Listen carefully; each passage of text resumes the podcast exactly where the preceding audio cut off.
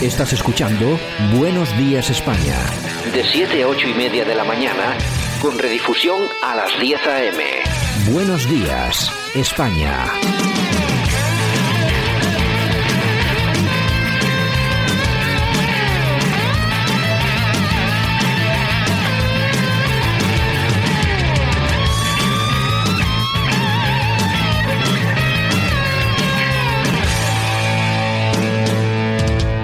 La Ratonera, un espacio de análisis de la actualidad con Armando Robles y Santiago Fontenga. Críticos, ácidos, alternativos, otra lectura políticamente incorrecta de lo que sucede en España, Europa y el mundo, y no nos cuentan. Y como cada mañana que nos quedamos por aquí, nos vamos hasta Málaga. Ahí está nuestro amigo y compañero Armando Robles. Armando, buenos días. Buenos días, Santiago, ¿qué tal? Pues bueno, aquí, aquí estamos, eh, aguantando un día más. Yo creo que cada día que pasa de confinamiento estoy un poco peor de reflejos y este tipo de cosas. No sé. Hombre, pues eh, al, te- al alterarte los hábitos altera también las funciones las funciones propias que, que desarrollamos, ¿no? Y claro que se alteran, evidentemente.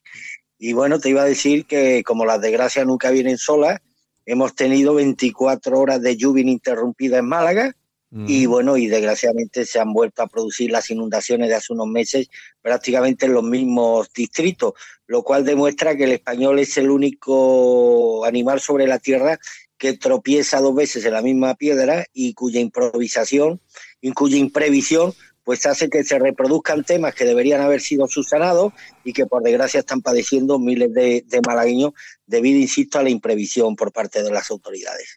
En fin, bueno, pues ya sabes que no hay mal que por, que por bien no venga, así que al final algo harán con ello. Bueno, en fin, bueno, nos quedamos en Bilbao. Sergio Durán, buenos días. Muy buenos días, ¿qué tal, qué tal todo? ¿Qué tal el confinamiento? Bien, intentando no acostumbrarme, que es lo que, nos, aparte que nos quieren obligar a estar Bueno. aquí encerrados. Bueno, parece que ser que va a ir un poco, va a ir para, para, para bastante tiempo, ¿eh? Esto no te creas tú que va a ser tan, tan cortito como nos hacían pensar en un principio.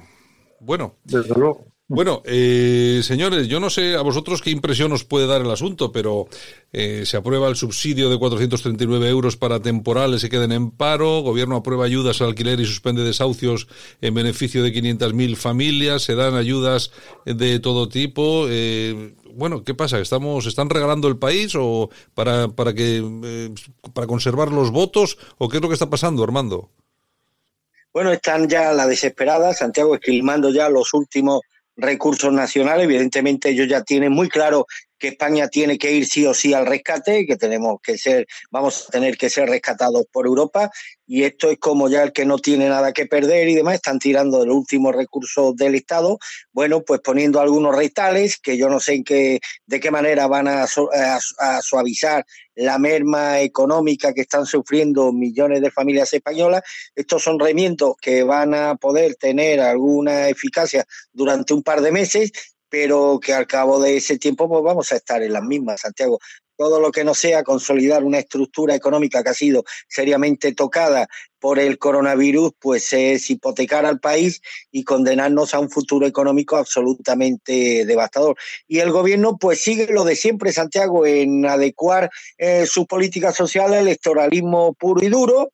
Eh, sí, se conceden ayuda a algunos sectores, pero el sector de los autónomos, el que realmente mueve la economía de este país, el motor económico de este país, no solamente sigue sin recibir ayuda, sino a los que se les sigue cobrando la cuota, la cuota mensual y todas las cargas impositivas a las que tiene que hacer frente, como si nada hubiera cambiado durante todo este tiempo, pese a generar la mayoría de ellos cero, cero, cero ingresos. A mí me preocupa sinceramente la situación de estos profesionales, de estos autónomos, de los que yo soy, formo parte de ellos, porque ellos son el principal tejido productivo que este país, de este país. Estamos hablando de las pequeñas carnicerías, las peluquerías, las tiendas, la- las pequeñas y medianas empresas, es decir, el gran tejido productivo de este país que si se paraliza, de hecho ya está paralizado, pues esto va a tener unas consecuencias absolutamente letales de cara al incremento del desempleo hasta unos niveles, eh, yo diría que, que, que estratosférico y demás.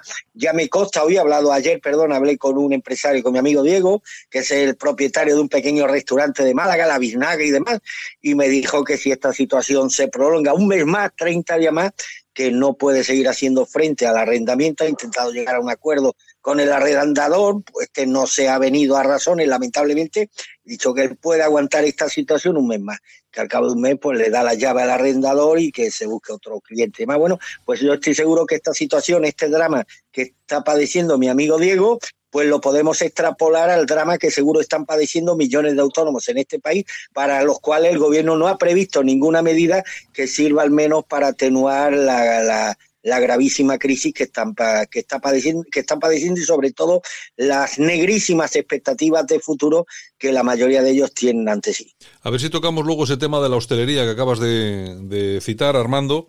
Pero antes nada, quería preguntarle a Sergio qué pensaba él de tanta ayuda. Yo no sé si es, eh, yo no sé dónde va a salir el dinero para pagar todo esto.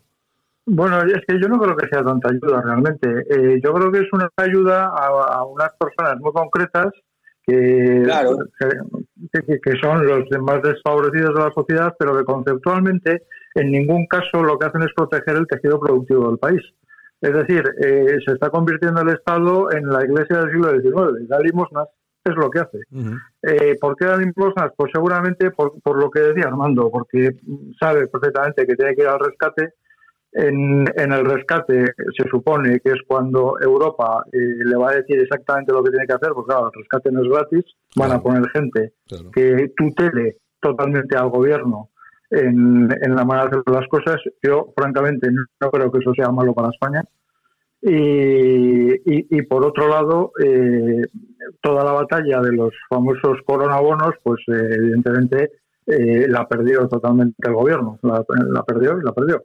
Entonces, el problema es ese, el problema está en que es un remiendo pues para pasar uno o dos meses a las personas menos, menos favorecidas de la sociedad, pero nada más, nada más.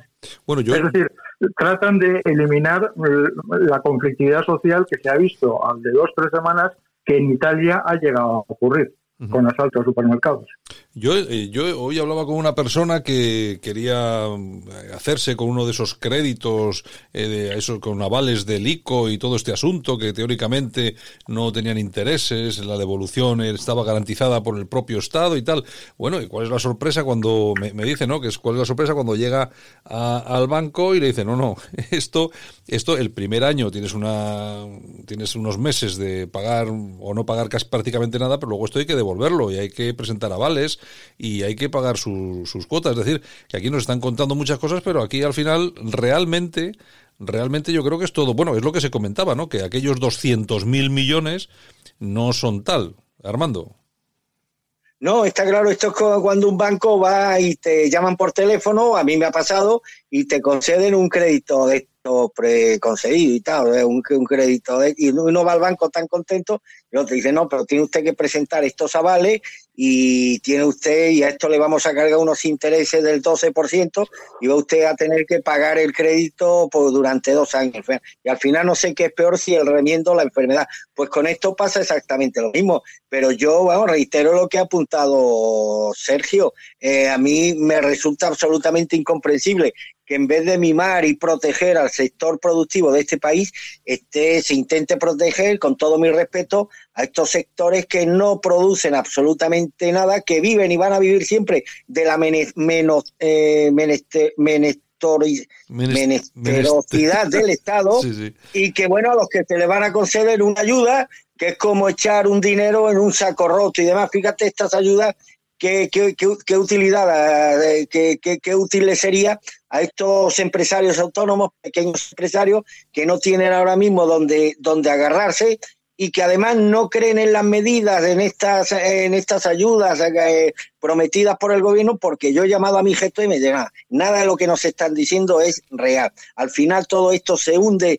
o se pierde en una miriada burocrática que hace absolutamente imposible que estas ayudas lleguen al final a los beneficiarios. Además, es decir, que nos están mintiendo, Santiago, desde el minuto, desde el minuto uno, y me gustaría luego hacer una aclaración sobre el tema. Y yo quiero, pues una vez más, reivindicar eh, la necesaria, la exigencia de que el gobierno proteja lo que, al colectivo que representa el motor del país, el pulmón del empleo.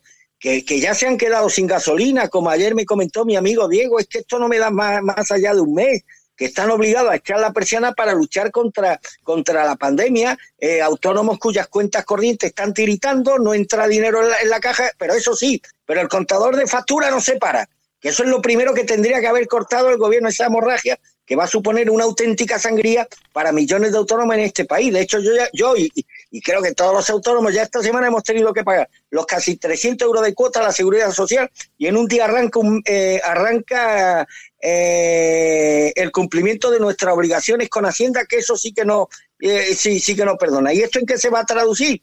Pues se va a traducir en lo que ya anticipa mucho, en una auténtica ruina, en una situación devastadora. Y esto no son los Amancio Ortega, como dije ayer, Santiago, estos son los humildes taxistas, los propietarios de un humilde bar, de una pequeña peluquería, de una tienda de ropa, es decir, los que levantan el país cada día de la semana y que se están sintiendo defraudados y con toda la razón del mundo por el poco respaldo que están teniendo el gobierno en una crisis que al final va a mutar con este virus en una crisis económica que ya se antoja profunda y sin precedentes. A mí me preocupa ya casi más el virus económico que el virus, que, que, que, el virus pandémico y demás.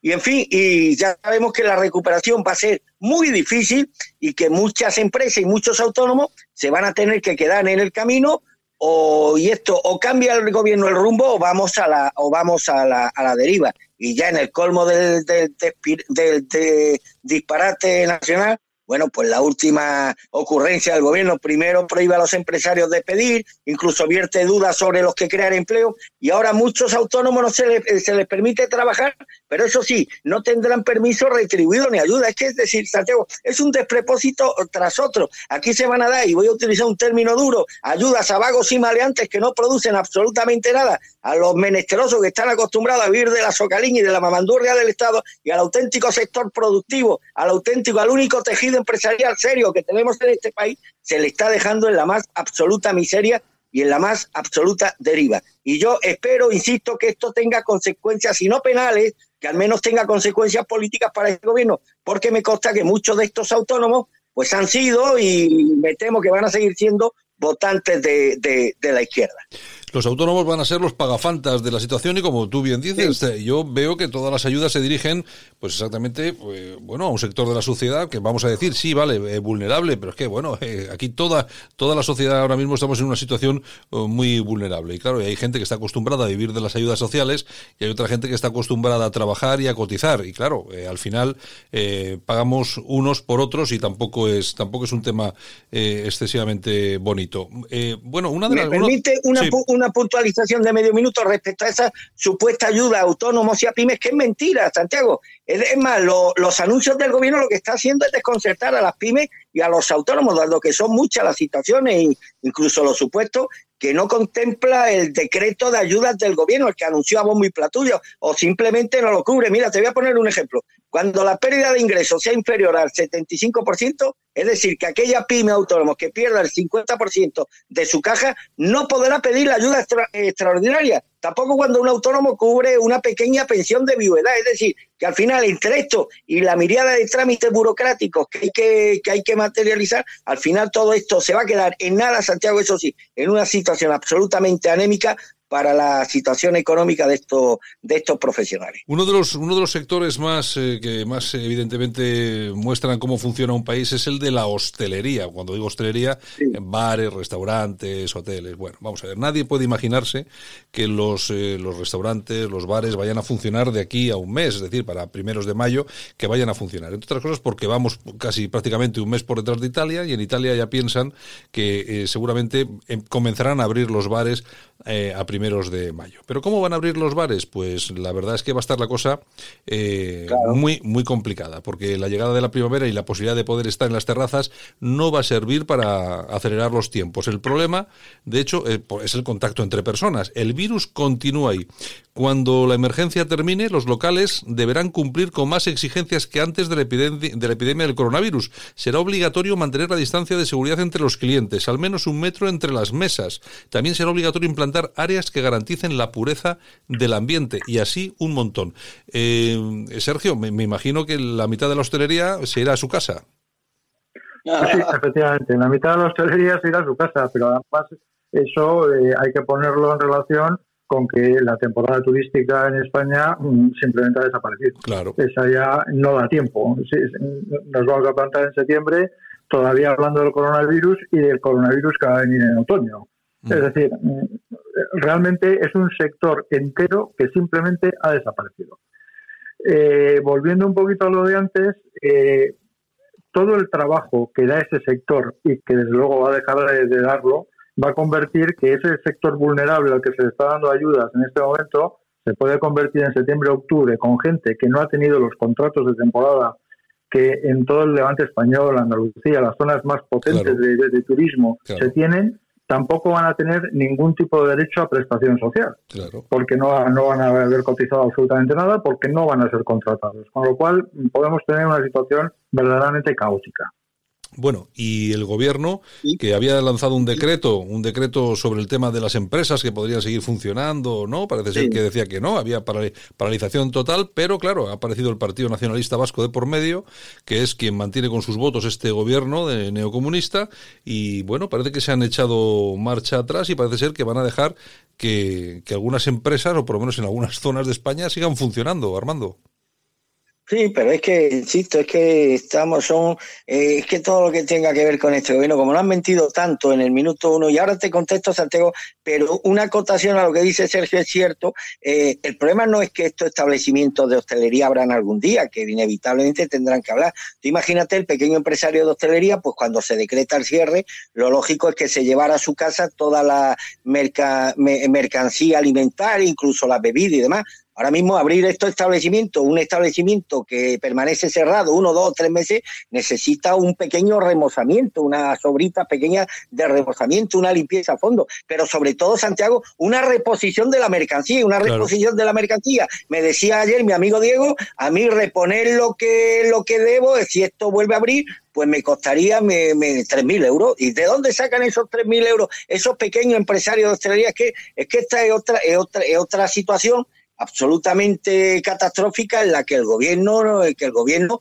y veo que tampoco los propios representantes sindicales han caído. Y respecto a lo que comentaba Santiago, pero si es que nos llevan mintiendo desde el minuto uno, si es que ya el 13 de marzo, he hecho aquí una línea para trazar una cronología, ya nos dijeron, nos dijo Fernando Simón, empieza, digo textualmente, empieza un suave aplanamiento de la curva y los casos, los casos aumentan a menor velocidad. Es decir, esto el 13 de marzo, Santiago. El 19 de marzo nos dijo el gobierno que el pico máximo de transmisión de coronavirus se aproxima. Es decir, esto es como la noria, ¿no? Esto llevamos toda la vida aproximándonos y nunca nos aproximamos del todo. El 23 de marzo y ya ministro de Sanidad dijo, confió en que el pico máximo llegara en unos días. El 24 de marzo, cuando los fallecidos crecieron un 24% en 24 horas, nos dijeron que esto, este incremento se había debido porque reflejan la realidad de hace siete u ocho días. Pero es que nos vamos al 26 de marzo, donde nos dijeron que España podría estar aproximándose a su máximo de, de contagio. Nos vamos antes de ayer, y nos dijeron que se está muy cerca de alcanzar el pico y en algunas zonas podría haberse superado. Nos vamos al 30 de marzo, es decir, ayer, y nos dijeron, anteayer, perdón, y nos dijeron, si no estamos ya en el pico de la incidencia, estamos muy cerca de alcanzarlo. Y ya por último, en el, en el, en el día que cierra el año, con un récord absoluto en el número de muertos, ya hemos superado a Italia, ojo, ya nos hemos convertido en el país europeo con más víctimas mortales, Sanidad dice que ve un cambio de tendencia por las medidas restrictivas, en especial desde el 25 de marzo. Como tú entenderás, Santiago, un gobierno que desde el día 13 eh, de marzo nos está diciendo que nos aproximamos al pico de muertos y de contagio, con todo lo que ha llovido desde entonces. ¿Cómo pueden resultar creíbles ninguna de sus propuestas o ninguno, o ninguno de sus enunciados en cualquier tema, en cualquier ámbito que tenga que ver con la salud pública o con la mejora económica de ningún sector de nuestro país? Entonces, es que literalmente para mí no tienen absolutamente ninguna credibilidad, credibilidad cero. bueno, sí, sí, Sergio, sí. Sí, vamos a ver, eh, Armando, es que realmente la curva la hacen ellos porque eh, la curva se aplana o, o, no se aplana en función del número de test que hagan. Si hacen más test hay más contagiados, si hacen menos test hay menos contagiados. Y el escándalo que está ocurriendo con el tema de las autopsias, que resulta que eh, un enfermo con toda la sintomatología de un coronavirus que ha fallecido, como no le han hecho un test, no figura en la estadística, lo cual me parece terrorífico. Es terrorífico. Lo dijimos ayer, lo dijimos ayer. Sí. Y yo, yo creo que, o sea, al final, al final, eh, a mí me da la impresión, y, yendo un poquito a lo, a lo que has comentado Santiago respecto al PNV, el gobierno eh, para mí es un cadáver. Bueno, es un cadáver auténtico y absoluto. Y ellos lo saben, además. No van a resistir, vamos, si llegan a Navidad, justo, justo, porque la economía se les va a hundir de una manera estrepitosa, estrepitosa, es decir, puede haber hambre en las calles de España. Y, bueno, pues eh, curiosamente el gobierno de izquierdas es el que no es capaz de reaccionar absolutamente nada más que mentir, mentir y propaganda. Porque eso sí, eh, un montón de millones de euros se han dado para las televisiones privadas, que son sus voceros. 15 millones. Para que, para, efectivamente, para, para, para sostenerlas. Propaganda, nada más. Bueno, y la ministra de Asuntos Exteriores que anunciaba el otro día también un, paquete muy importante de ayudas para países como Marruecos, Argelia, no sé yo, es que no acabo de entender a toda esta, a toda esta gente, de verdad.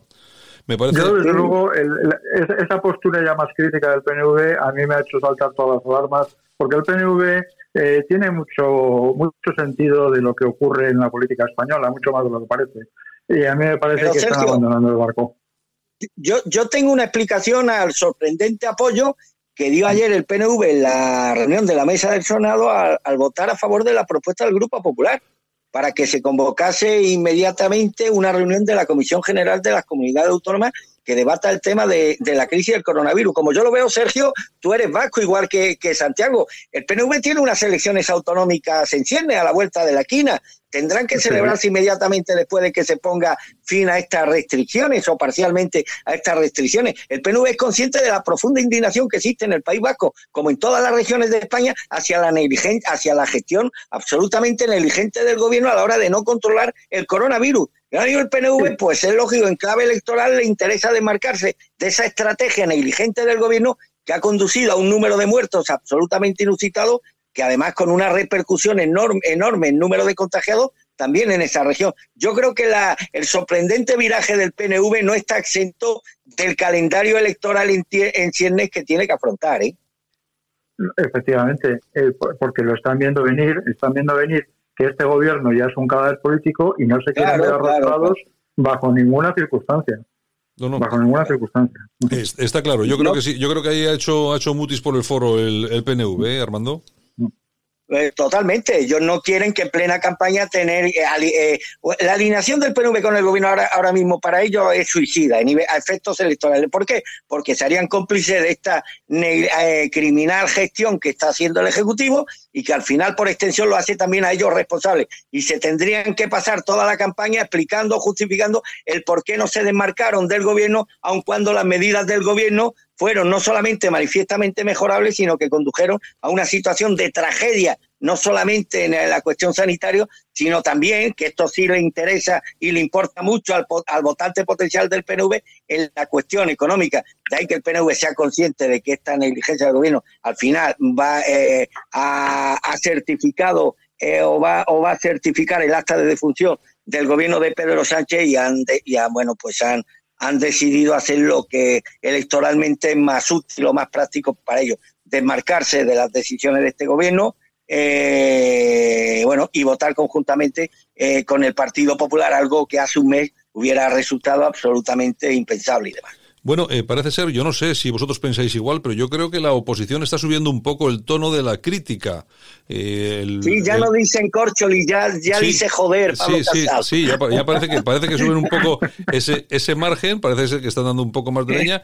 Eh, Abascal, Abascal por su parte también parece que está subiendo, incluso ya pide una creación, la creación de una de un gobierno de emergencia nacional. Y luego hay una cosa que me llama poderosamente la atención. Eh, Abascal, igual que Trump, habla del virus chino y ya sabéis que las recomendaciones de la, de la OMS son efectivamente no llamarlo, no llamarle virus chino para evitar la xenofobia, que parece que es lo importante para la OMS, la xenofobia, no que se muera la gente por la calle, ¿no? ¿Eh, Armando? Sí, sí, sí, no, está claro que aquí hay que mantener, aunque nos muramos, media humanidad se muera, pero hay que mantener la corrección política y demás. Pues sí, ha subido el tono Pablo Casado, ahora ya no dice Corcholi ni Ridiel, ahora ya dice joder, un cambio, un cambio bastante drástico en su estrategia de comunicación. Hombre, yo es que insisto, yo no sé a qué espera ya el Partido Popular para plantarse ante este gobierno.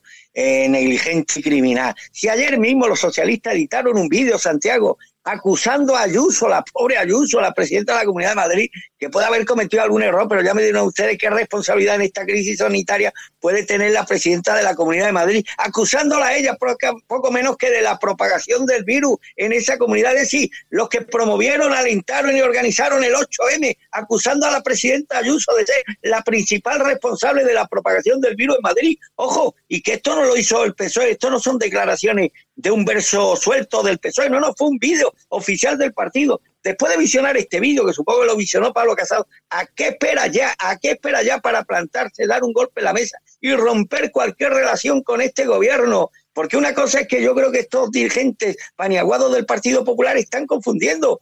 Y es que una cosa es el sentido de Estado, pero otra cosa es darle tu apoyo a un gobierno suicida que está tomando medidas y que está actuando de forma mm, muy manifiestamente contraria a los intereses sanitarios de los españoles. Tú no puedes apoyar a un suicida por razones de Estado.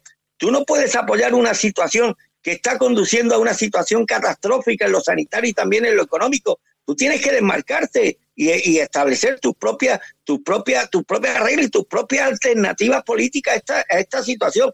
Tú puedes darle tu apoyo a un gobierno responsable cuyas actuaciones manifiestamente eh, estén contribuyendo a mejorar las condiciones de vida de la gente. Pero es que las actuaciones de este gobierno, aparte de las mentiras que jalonan toda su, su, su trayectoria en esta crisis, lo único que está eh, logrando es caos sanitario, una situación absolutamente anémica en lo económico, situaciones tan esperpénticas como la compra de cientos de miles de test a una empresa pirata china. El Partido Popular no puede hacer eso y contra antes se demarca el Partido Popular de esa estrategia suicida que está llevando a cabo apoyando a este gobierno irresponsable, pues antes, antes o menos será su grado de culpa o de responsabilidad cuando algunos le pidamos, eh, valga la redundancia, responsabilidad por su apoyo a este gobierno tan manifiestamente negligente y criminal. Hombre, y una cuestión también que a mí ayer me indignó profundamente, Santiago, no hay medios sanitarios para atender a los a los a los ancianos en la residencia. Hay además unos protocolos de actuación que lo hemos editado en exclusiva en la alerta digital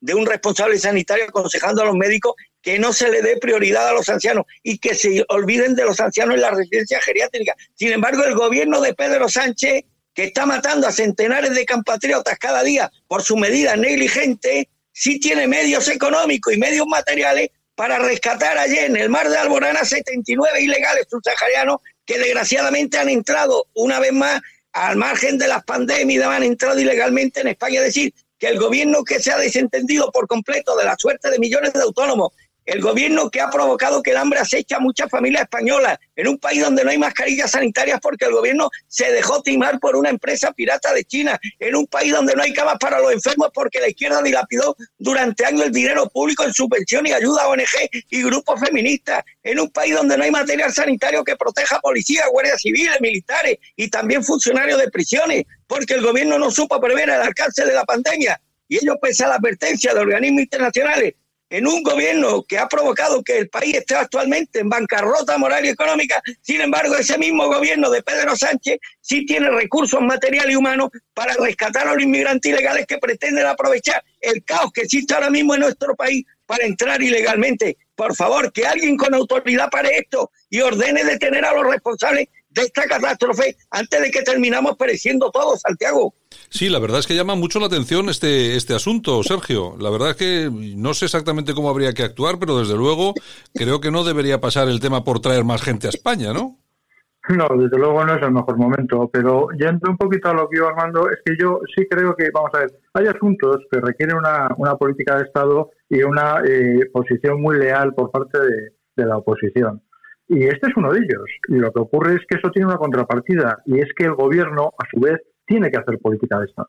Si no la hace, si no la hace, si simplemente hace política partidista, pues evidentemente la oposición no puede eh, verse incluida en, en, ese tipo de política por dos cuestiones. Primero, por ella misma, porque evidentemente el ciudadano va a meter en el mismo saco a la oposición que al gobierno.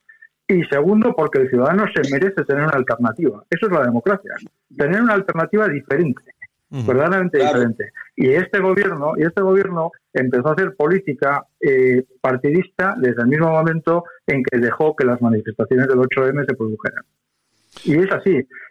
hace muy pocos días, incluso Irene Montero, en ese eh, espacio de tiempo que no tenía coronavirus y luego sí lo tenía, salió diciendo que las manifestaciones estaban muy bien y que al fin y al cabo, con lo que se sabía, que si los expertos y todo ese, y todo ese tipo de cosas. Es evidente que luego le han cerrado la boca completamente. Supongo que su marido le ha dicho eh, mira, serás muy feminista, pero mujer, vete a casa y cierra la boca.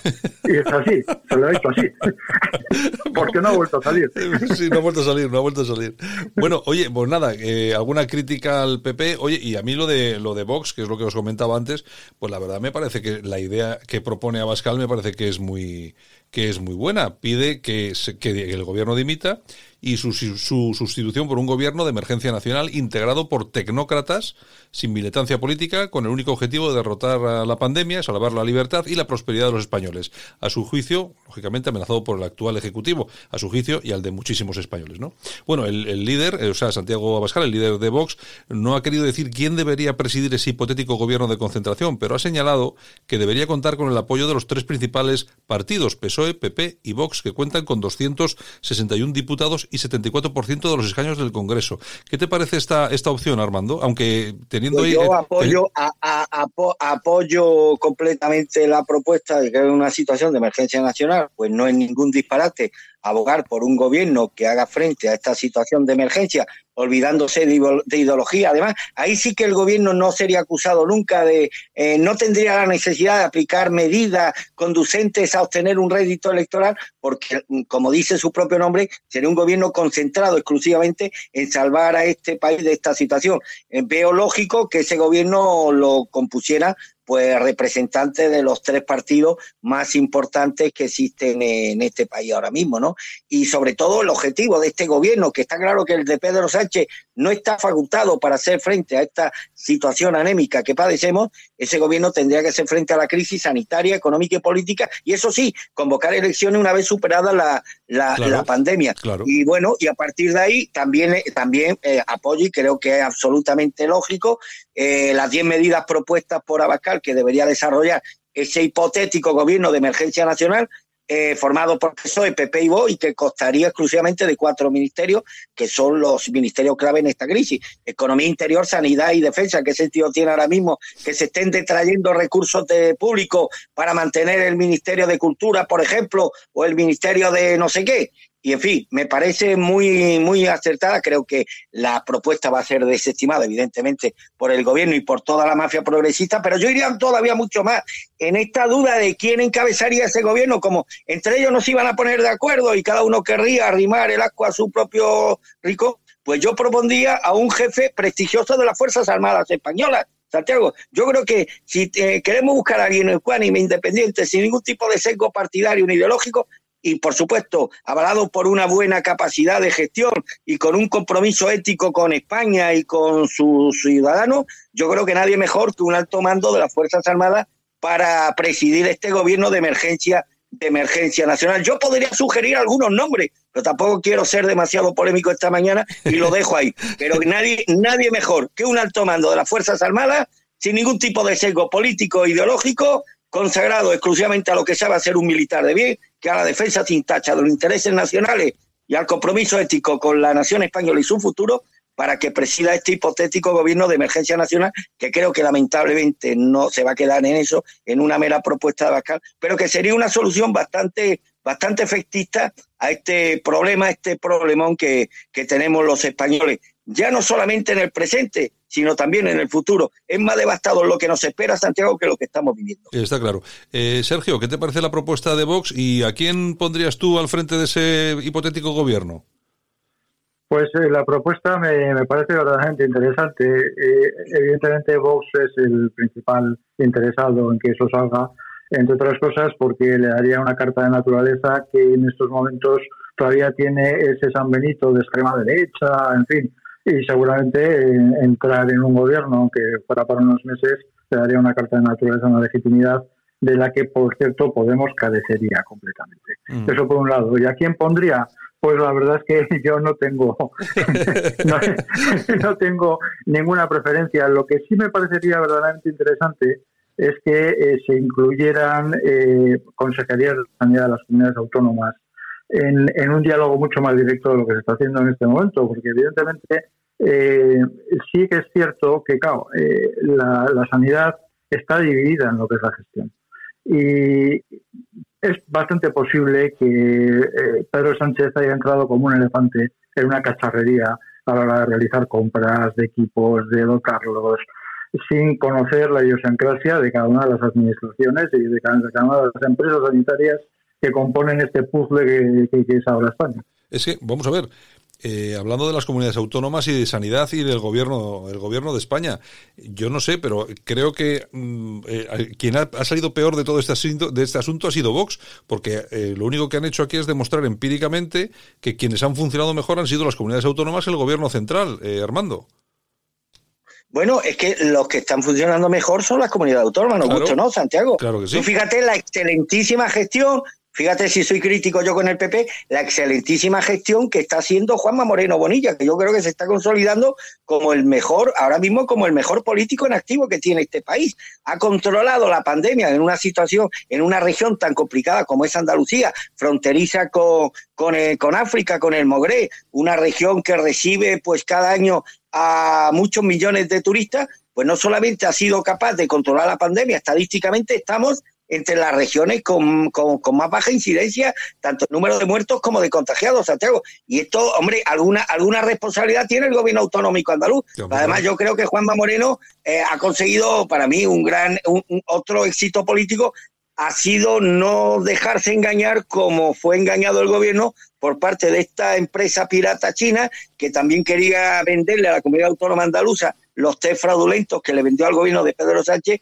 y que la comunidad autónoma andaluza desechó dos días antes de que llegaran a España adquiridos por el gobierno español. Es decir, que para mí eh, no me consta que esté habiendo problemas de saturación en los hospitales, en los hospitales andaluces. Los enfermos de coronavirus están siendo tratados con una gran eficacia por parte de los de los profesionales, hay una situación de cierto orden en las calles, más de decir que yo quiero ponderar esta mañana la labor de, de, Juanma Moreno Bonilla, pero es que si nos vamos a Galicia exactamente lo mismo, Galicia está teniendo una gestión ejemplar, el, Núñez Pijo está llevando a cabo una gestión ejemplar a la hora de controlar la, la pandemia, Santiago, con un número muy bajo de contagiados y de muertos casi inexistentes en comparación con regiones como Madrid o como, o como Cataluña. Es decir, que las comunidades autónomas están demostrando mucha más eficacia en las medidas elaboradas para prevenir la pandemia que desgraciadamente la que ha demostrado el gobierno central. Yo, yo creo, Sergio, que el, eh, vamos a ver, lo que muchos pensábamos hace no demasiado tiempo,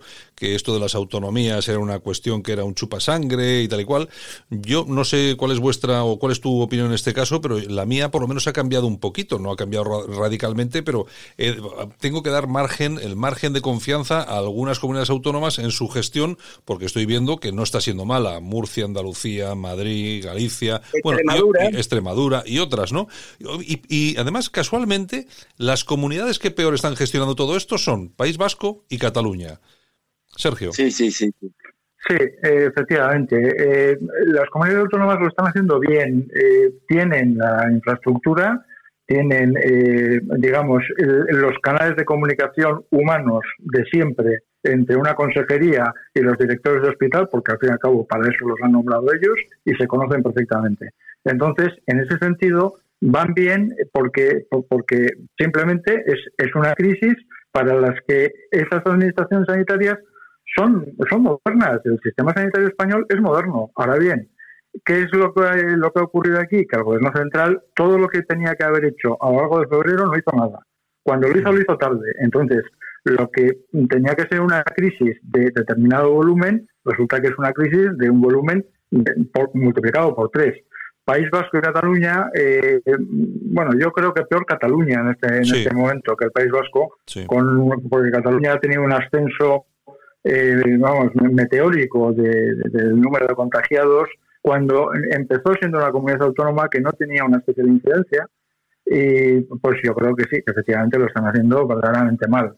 Eh, seguramente porque están más eh, pensando en cómo eh, hacer la propaganda frente a España bajo el odio a España, bajo el odio a España, que, que, realmente hacen una gestión eficaz. Hombre, yo creo que tanto, yo creo que tanto País Vasco, País Vasco como Cataluña han estado muy preocupados en cosas como, por ejemplo, que el, que el ejército no aparezca por allí para desinfectar, coño. Es que, claro, estamos siempre en la misma, Armando ideologizar el, virus, cuando aquí es todo lo contrario. Aquí ayer se desplegó la Legión por Marbella y la gente aplaudiéndole desde los balcones a la Legión. Santiago, esa es la diferencia. ¿Y eso en qué se traduce? Pues menos muertos en Andalucía que en el País Vasco. Es decir, que la ideología les va a llevar a la tumba. De, afortunadamente aquí no. Pero mira, la diferencia de gestión entre el gobierno andaluz y el gobierno central, hombre, y que no se escuda ahora el gobierno central, es que la Comunidad de ha sido, como decía, ha sido récord por el 8M que vosotros organizasteis, que fue el kilómetro cero de la propagación del virus. No tengáis tanta cara ni mentáis tanto, ni seáis tan, eh, tan tramposos. Si no hubiera existido esa manifestación, si no se hubiera celebrado, como recomendaban organismos internacionales, pues probablemente la situación pandémica en Madrid sería hoy muy diferente. Pero mira, Santiago, qué diferente gestión la del gobierno andaluz, gobernado por el PP, y la del gobierno central. El gobierno, el 24 de marzo, es decir, hace unos días, en un gabinete de Prisi, eh, decidió adquirir material sanitario, incluidos los 60.000 test rápidos que le colaron al gobierno y que iba a incluir, de, que estaba incluido dentro, que iba a ser incluido dentro de los presupuestos y debido a una oferta que los proveedores chinos habían enviado a la Junta en los que se incluían una, una muestra. ¿Y, qué hizo el gobierno andaluz? Pues encargarle que un, un grupo de microbiólogos del Hospital Virgen del Rocío de Sevilla y de la Reina Sofía de Córdoba, pues analizaran estos test y determinaran que esos test rápidos eran de confianza o no. Al final de, determinaron que no, que no eran de confianza. Eh, entonces, eh, elaboraron un informe científico que establecía que este tipo de pruebas solo se podían llevar a cabo en pacientes con síntomas. Y ante estas indicaciones, la Junta de Andalucía ralentizó el proceso y no siguió adelante. Pero es que teniendo este precedente el gobierno de España, es decir, si el 24 de marzo la Junta de Andalucía, porque supongo yo que en los comités de crisis en las relaciones interregionales que se establece este tipo de información, inmediatamente pasa, pasa a poder del gobierno. Si el 24 de marzo la Junta de Andalucía desecha estos test, ¿de qué forma, cómo me pueden ellos convencer que no ha existido negligencia criminal cuando el 26 de marzo, es decir, dos días después, se conoce que el gobierno central, el gobierno de Sánchez, tuvo que devolver por defectuoso los test rápidos que había adquirido en China y que eran los mismos que se habían desechado en Andalucía.